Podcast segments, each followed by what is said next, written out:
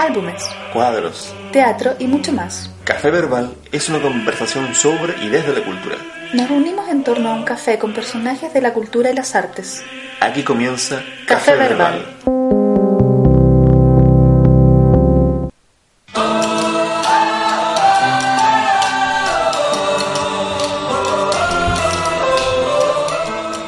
Hola, muy muy buenas tardes. Estamos comenzando un nuevo episodio de Café Verbal. ¿Cómo estás, Simón?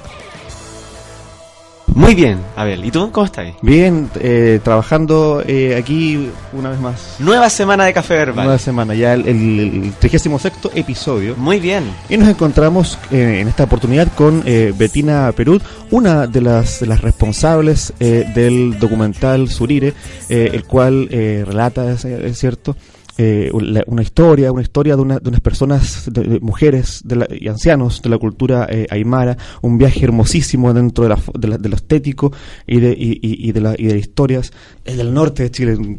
¿Cómo estás, Evelyn? Eh, muchas gracias y muchas gracias por invitarme al programa.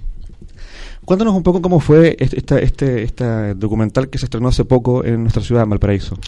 Mira, el año 2008 fuimos con Iván, que es el codirector, a buscar un salar. Estábamos locacionando, digamos, para una película eh, que estábamos haciendo en ese entonces que se llama Noticia, que ya la hicimos. Llegamos un poco casualmente al salar de Surire. Eh, no sirvió finalmente para Noticias, no, no quedó. Eh, pero así todo nos deslumbró el lugar. Eh, la naturaleza, eh, la, digamos, la vegetación, los animales, el lugar en sí es algo como bien indescriptible eh, si no estás allá, porque son, son paisajes muy extremos y que no, no tienes una cercanía día a día, ¿cachai? Entonces estábamos ahí, fuimos tres días. Eh, y dijimos, pucha, deberíamos vol volver a hacer algo acá, pero no teníamos claridad sobre qué. Eh, son, son cosas un poco más de guata, porque uno como, como director de documentales a veces como que tiene tincadas, ¿cachai? Pero no, no tiene cierta idea al inicio de, de, de qué hacer, pero en realidad la, la, película se va construyendo en el rodaje, ¿cachai? Sobre todo. Uh -huh. Entonces, bueno, pasó que una hora, unas horas antes de venirnos estábamos mirando y vimos en la lejanía que ingresaban al salar como unos camiones, como unos bulldozers en, en hileras, eh, a lo lejos, a lo lejos, y, y, ahí descubrimos que había una minera en el salar de Surire, que a, a todo esto aprovecho de decir que es, un, que es un monumento natural, digamos, protegido medioambientalmente y también con, por las leyes indígenas.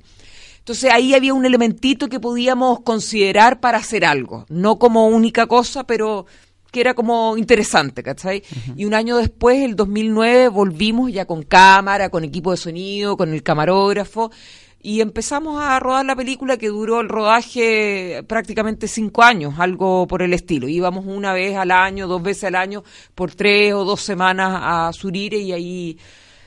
Eh, con el clima, que es difícil, con la puna y todo, eh, empezamos a rodar. Ahora me preguntas de, de qué va la historia, cómo, cómo fue la... ¿Y cómo, cómo se les ocurre armar esto? Mira, la, la, la, primera vez, digamos, que llevamos las cámaras y todo, eh, teníamos este pequeño elemento, que, o sea, este elemento importante, digamos, que era la mina, la minera, y después empezamos a indagar eh, quiénes vivían ahí. ¿Cachai? Porque la, primera vez que fuimos quedamos alojando en el, la guardería de CONAF, donde hay uno de los personajes que participa en la película, pero a él, buscando referencias de, de, de qué más había en este lugar, eh, nos, dio, nos dio los datos de los otros personajes a los cuales fuimos a conocer, eh, que son pastores aymara, ancianos, que son los últimos de esa zona que ya, bueno, por la edad ya en algún minuto irán a morir y, y nadie más va a quedar ahí de, de, la etnia. De allí es muy importante el rol que cumple la película, ¿no? Claro, porque en el fondo la película conjuga esta... Eh, lo que va quedando, los últimos, los vestigios de, de esta cultura a través de, de estos tres, cuatro personajes que hay en la película, eh, por un lado, o sea, el tiempo altiplánico, este tiempo como infinito, donde, donde parece que nada cambiara, ¿me entiendes? O sea, como que fuera todo inmutable, y a la vez esta fugacidad de, de estos, de estos personajes, la fugacidad del ser humano, ¿me entiendes?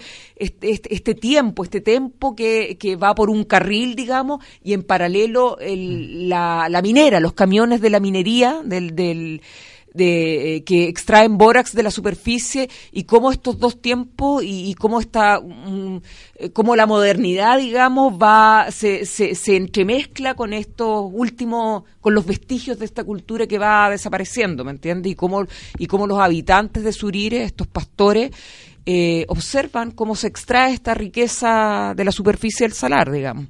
Es un, eh, más que nada es una contemplación a esas dos realidades que, que, que chocan, por así decirlo.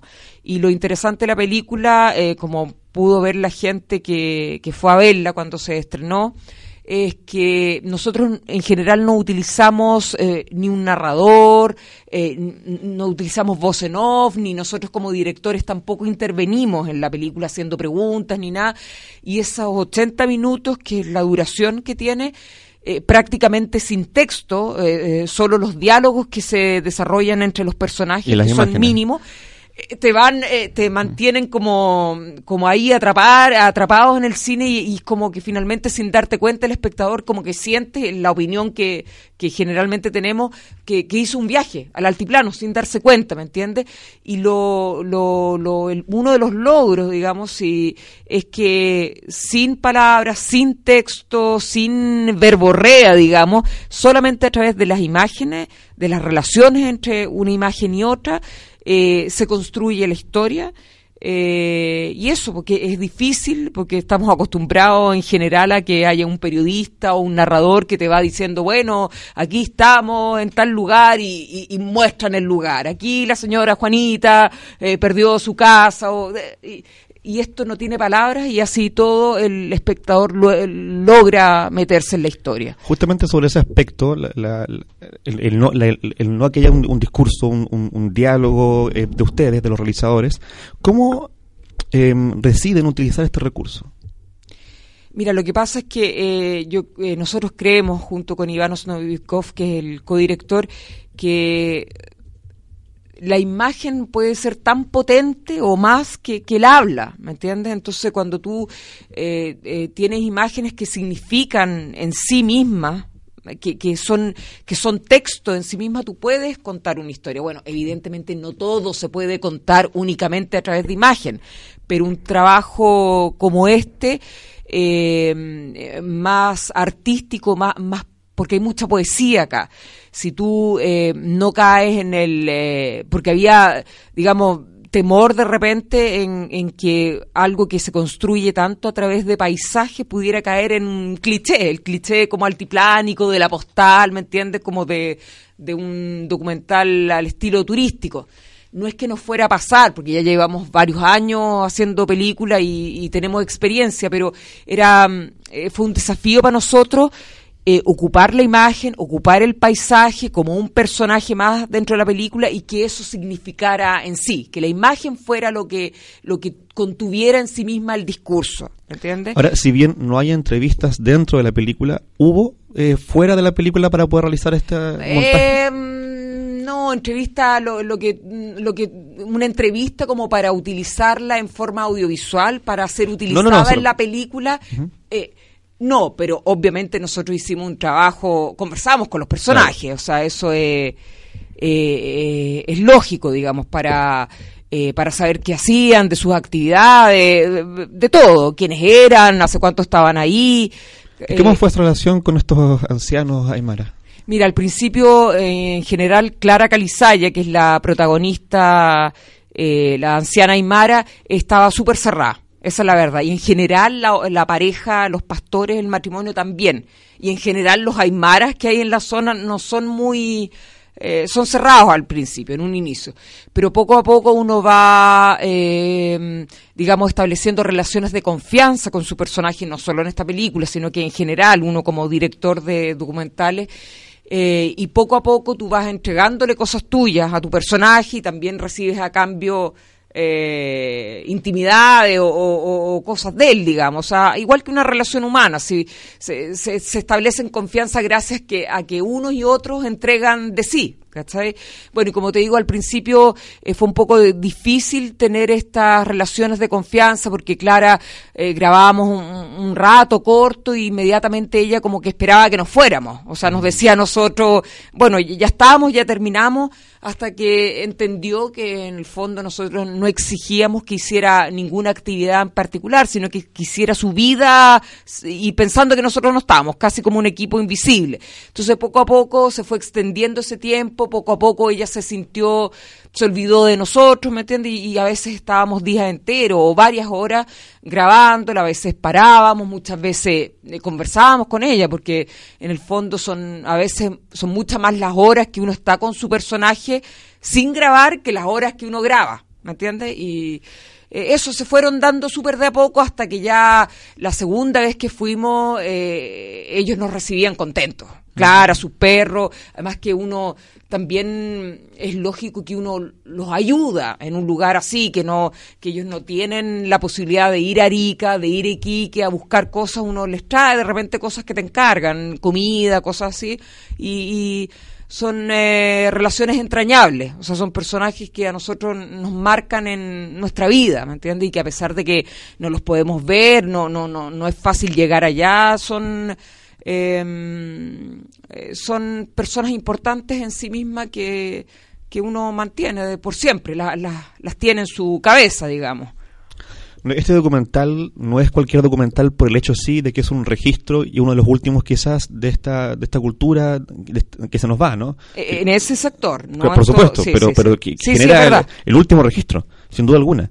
Y, por eso quisiera preguntarte, eh, y que lo respondas a la vuelta de la pausa musical, eh, ¿cuál consideras entonces que es el valor eh, antropológico del documento que, que, que tú y junto a un gran equipo han podido producir? Simón, ¿qué vamos a escuchar?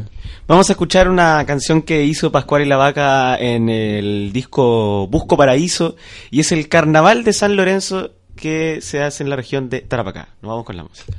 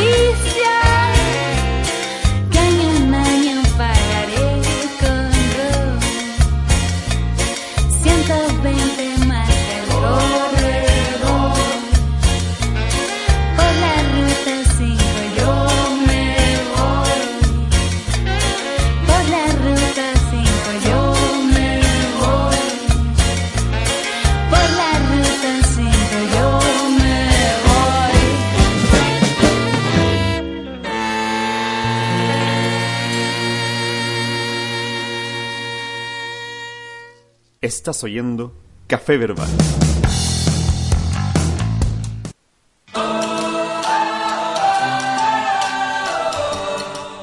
Continuamos haciendo café verbal. Así es. Eh, volvíamos de la pausa musical, nos encontramos con Betina Perut, eh, realizadora del documental Surire, y te había dejado una pregunta yo antes de la pausa musical sobre eh, cuál crees tú, sientes tú junto al equipo que, que es el valor antropológico de este registro. Bueno, como valor antropológico es que están estos personajes que son los últimos, evidentemente, aymaras de la zona, ya son todos eh, ancianos, entonces ta- tampoco los, eh, los algunos parientes que tienen ellos tam- tampoco van a volver a vivir al altiplano Eh, eh, y ellos muchas veces les dicen bajemos, mm, bajen con nosotros y ellos quieren morir ahí, ¿me entiendes?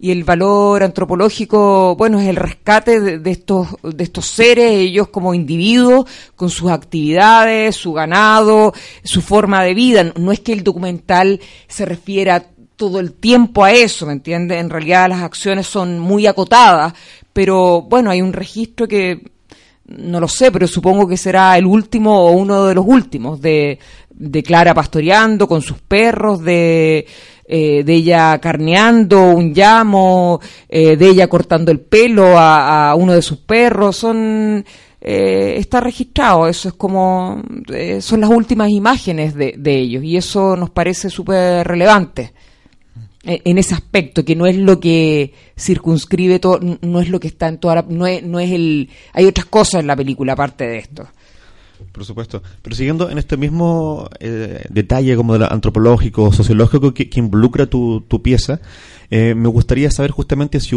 qué más investigación tuviesen- tuvieron que hacer, o si tuvieron que hacerla realmente. no una investigación así acuciosa eh, no no no porque a ver siempre esto nunca fue pensado para para que fuera un, eh, un documental periodístico, de corte periodístico, más que nada, eh, que, eh, que siempre me gusta recalcarlo, digamos, cuando volvimos la segunda vez ya con la cámara y con el equipo de sonido y todo, evidentemente el, el tema de la minera no bastaba para hacer una película, porque tampoco era un propósito de hacer una película de denuncia ni nada. Entonces, bueno, uno como periodista, uno como documentalista empieza a indagar, bueno, ¿qué otras cosas pasan acá? ¿Qué- ¿Quién vive acá? ¿Qué, qué- otras cosas hay? Y eso, eh, claro, eh, efectivamente es parte de la, de la investigación, pero por ejemplo, en el caso de los personajes, y es lo que me gusta recalcar, claro, eh, vamos a conocer a Clara Calizaya, pastora Aymara, anciana, vamos a conocer la otra pareja, el matrimonio de pastores ancianos, pero lo que buscamos en ellos no es, no, no es esencialmente su ser aymara, que es lo que quiero decir con esto, que si ellos como seres individuales, como eh, en sí mismos, eh, no hubiesen servido para la película, por, por, por determinadas cosas, porque no, no eran suficientemente interesantes, no habrían estado, o sea, no era, si, no nos servía solamente que fueran aymara. Eso no sé si me explico. O sea, quizá una película de corte periodístico eh, que solamente le hubiese interesado eh, eh, eh, mostrar a estos personajes en sus actividades cotidianas fueran interesantes, ello no no era nosotros sol- no buscábamos solamente eso. Para, para nosotros era importante que ellos calificaran como personajes, o sea, fueran interesantes en sí mismos aparte de su ser aymara, o sea, su ser aymara es una característica más que obviamente los define de una forma súper importante, pero no era lo único que nos in- interesaba. ¿Y qué era entonces eso otro? que lo- que Bueno, buscaban? eso otro es la peculiar- peculiaridad de cada ser humano. Mm, mm, No, no- no es solo porque, a ver, todos acá podemos tener una ascendencia española o tú mismo... eh, no- basta con que tú tengas esa ascendencia, no, no basta sobre, no basta eh, eh, que tú tengas una determinada etnia, si tú no tienes algo peculiar, particular, en- que, que te haga ser una persona interesante para una película, no, no, no sí, a nosotros no nos interesa, digamos, no, eh, porque te insisto, esto no es solo un registro antropológico, tampoco es un registro una- únicamente periodístico que da lo mismo como, como seas tú, pues lo, lo único que me interesa es que eres Aymara y te pongo y te grabo haciendo tu vida cotidiana, tus actividades. No, no, no es lo mismo. ¿Me entiende? Acá uno busca algo más, un personaje, un ser único, algo especial de eh, que tenga un valor para ser registrado. No solamente que, que, que tú pertenezcas a una etnia determinada. Y ahí hay- una gran carga estética que ustedes buscaban en ese valor.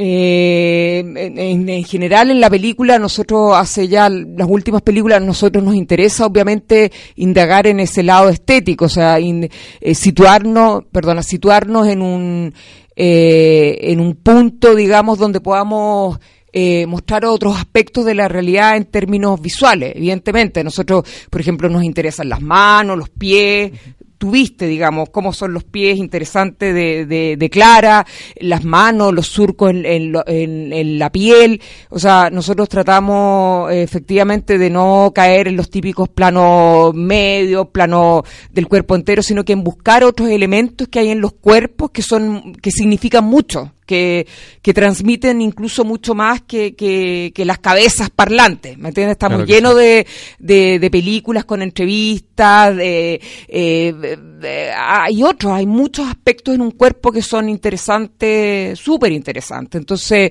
evidentemente, sobre todo esta película daba para conjugar grandes planos generales, porque para registrar la inmensidad de ese lugar, que efectivamente tiene un sentido de inmensidad, y también para registrar pequeños pequeñas partes del cuerpo. Entonces jugábamos con, en la película en general hay muchos planos generales amplios, amplios, amplios, y, y planos hechos con macro, así diminutos, por ejemplo, de una mosca o de un surco de la piel. Entonces, claro, ese aspecto estético es súper importante para nosotros. Como nosotros como cineastas, como documentalistas, siempre buscamos situarnos en un, en un lugar distinto, tener un, un foco distinto, una mirada distinta eh, hacia nuestro hacia hacia los objetos que nosotros registramos me entiendes para hay una riqueza y para narrar las cosas desde otro ángulo un ángulo distinto eh, que puede aportar al, a la película Ahora me gustaría que nos contaras a todos los que nos escuchan dónde pueden ver esta película a continuación en la quinta región, en Santiago, donde sea en realidad. Bueno, eh, esta película estamos dando desde Arica a Punta Arenas y acá hay algunas funciones más en Valparaíso y además en el Cine Arte de Viña del Mar. Y contar que el día 29 de octubre va a estar Iván en- eh, haciendo un, un, un foro después de la película. Yo no voy a estar, vo- voy a andar en otra parte de Chile. Eso es el 29 eh, en el Cine Arte de Viña. Eh, hay cuatro horarios, hay tres horarios, uno a las 4 de la tarde, otro a las seis y media, donde va a estar Iván después de la película, y otro a las 9. Esas tres funciones el 29 de octubre en Viña. Y también quedan unas funciones en Valparaíso, en el Teatro Condel, que son los días, eh, a ver si me ayudan por acá, el día 22, ve- 21, 22 a las 5 de la tarde. Estoy sin mis anteojos, por eso no veo bien. Así que aquí mi amiga me está ayudando. Eh, bueno, eso. Ahí se puede ver la película. eh, se sigue dando hasta fin de mes en, desde Arica a Punta Arenas, como dije, y, y con posterioridad eh, vamos a vamos a tener el DVD de la película. Todavía no está listo, y, pero va a estar a la venta el DVD y también seguramente va a poder haber una descarga a través de internet, eh, ya sea pagando, Claro. no sé bien cuál es el sistema. Bueno, vamos a cerrar este bloque porque después vamos a entrar en otros temas de, de, cine y de imagen documental chilena para que podamos conversar un poco sobre, sobre eso. Simón, ¿con qué nos vamos? Vamos a escuchar a la banda Conmoción para finalizar con sonido, una banda que toma sonidos bien nortinos también y lo vamos a escuchar ahora en el Café Verbal.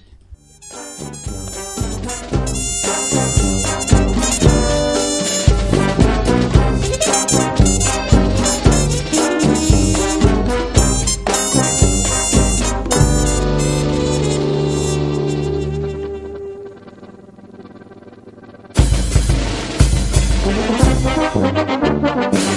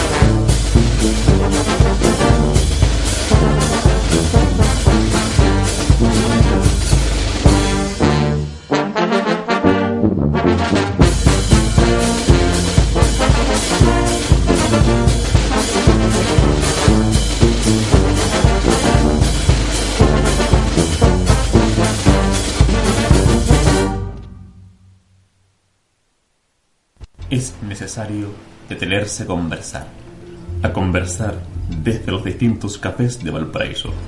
Es necesario promulgar, crear cultura. Todos los sábados a las 18 horas tenemos una cita con personajes de la cultura y las artes en torno a un café, un café verbal.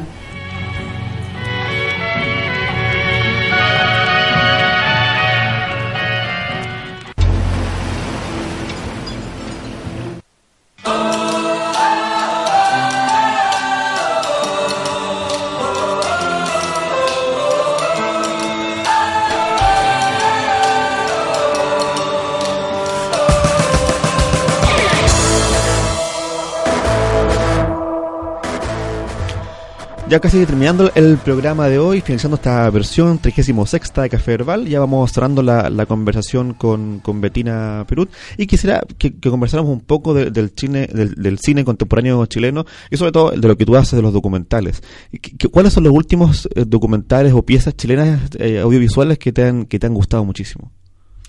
Bueno, el último, último, último, porque yo tampoco soy muy cinéfila, digamos, aunque aunque no aunque no lo, no se crea, digamos, pero el último que obviamente me gustó mucho fue la 11, Ya. que, que deben haberlo visto y, y que ha sido súper premiado y todo y sí, eh, fantástico, una joyita, que es de la Maite Alberdi. Eh, otros documentales últimos, Hoy estoy.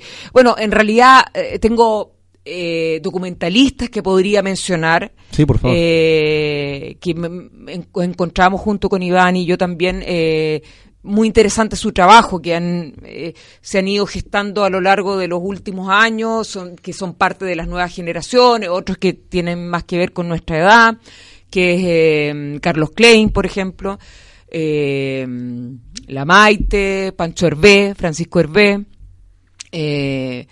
la Tiziana Panizza eh, y quizás otro que me estoy olvidando en este minuto, eh, pero sobre todo hago el hincapié en el cine documental, que, que obviamente yo no soy muy cercana a la, a la ficción, digamos, o sea, Claro. creo que es mucho más valioso el registro de la realidad eh, que lo que la ficción. Esa es mi opinión. Son- siento que, que hay historias mucho más interesantes que hay mayor complejidad en, en todo ámbito eh, el trabajo con, con la realidad, digamos, que, que puede ser muy, que eh, no, no tiene por qué ser un- una cosa estática y, y cerrada y periodística. No hablo de los trabajos periodísticos, hablo del cine documental, pero eh, de vuelo, digamos, en otro contexto, no, no, no el, no el periodismo. Y a nivel universal, ¿cuáles te parecen que han sido unas piezas muy buenas de estos últimos años?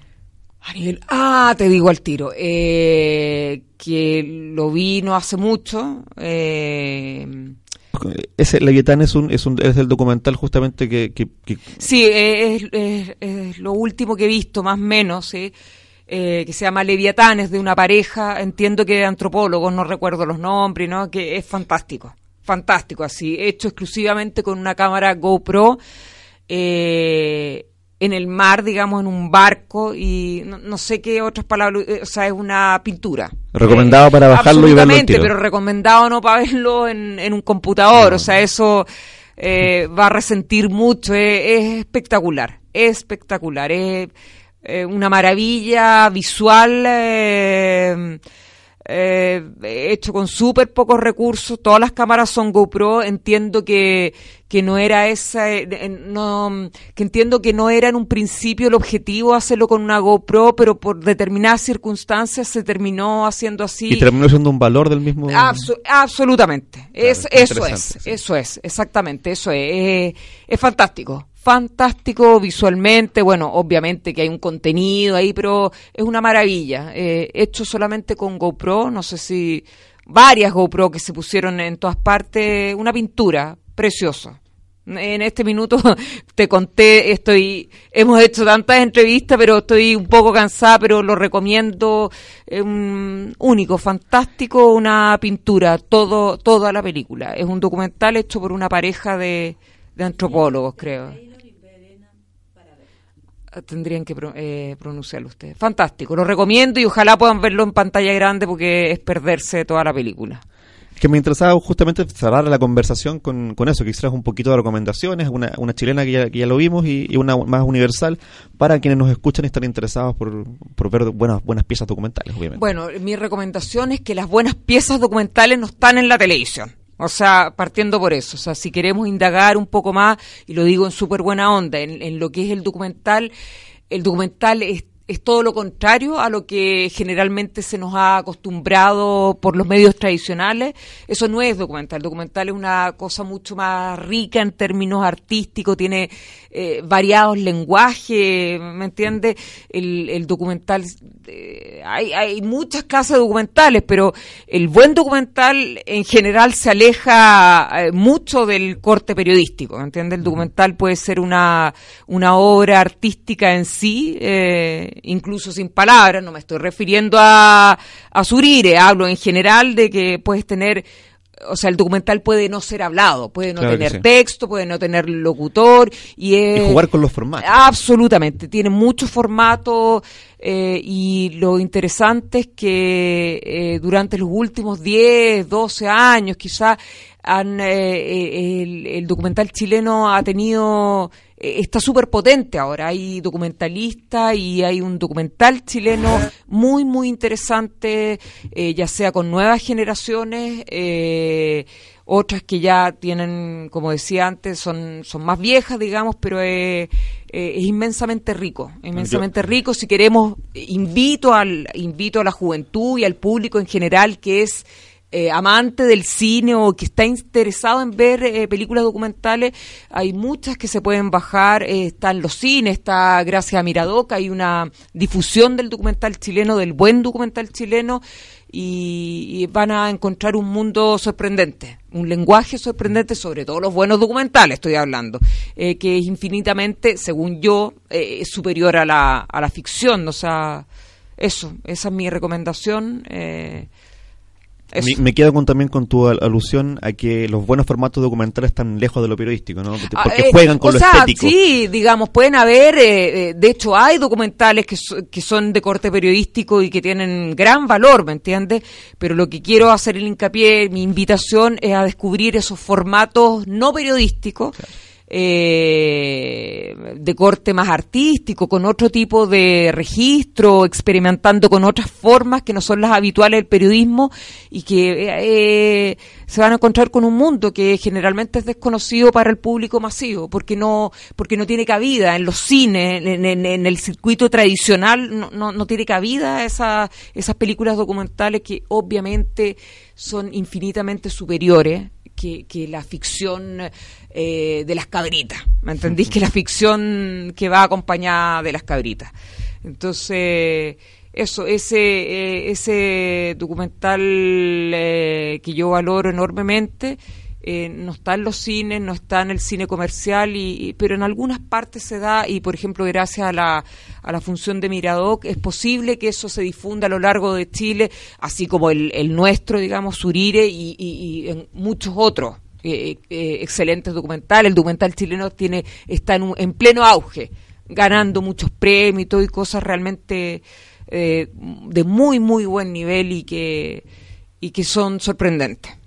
Muchas gracias, Betina, por haber sido parte de este episodio de Café Verbal. Muchas gracias a usted por la invitación. Estoy un poco cansada, por eso de repente me he alargado un poco. Espero que haya quedado claro lo que he querido transmitir. Y gracias nuevamente para nosotros, un orgullo, junto con Iván, el codirector eh, de Surire, que nos inviten y que nos den este espacio en que sea fuera de Santiago, donde, donde se acumulan todas las cosas y ir a regiones es súper importante para nosotros y difundir nuestro trabajo. Muchas gracias a ustedes. Simón, ¿con qué tema nos despedimos este programa? Vamos a finalizar con Pedro Piedra y la balada de Jorge González.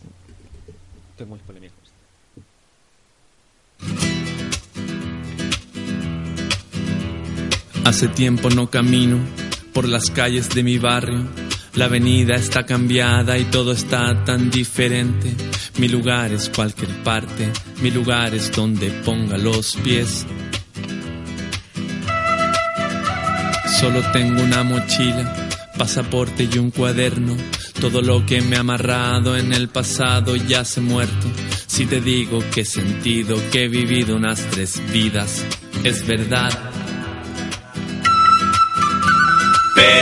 No está tan lejos, hijo mío.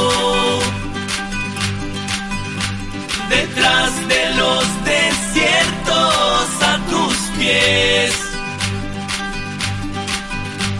Y no es tan fácil ser Jorge González. Una estrella en el oscuro cielo austral, la que viaja a mayor velocidad, la que brilla más que todas las demás.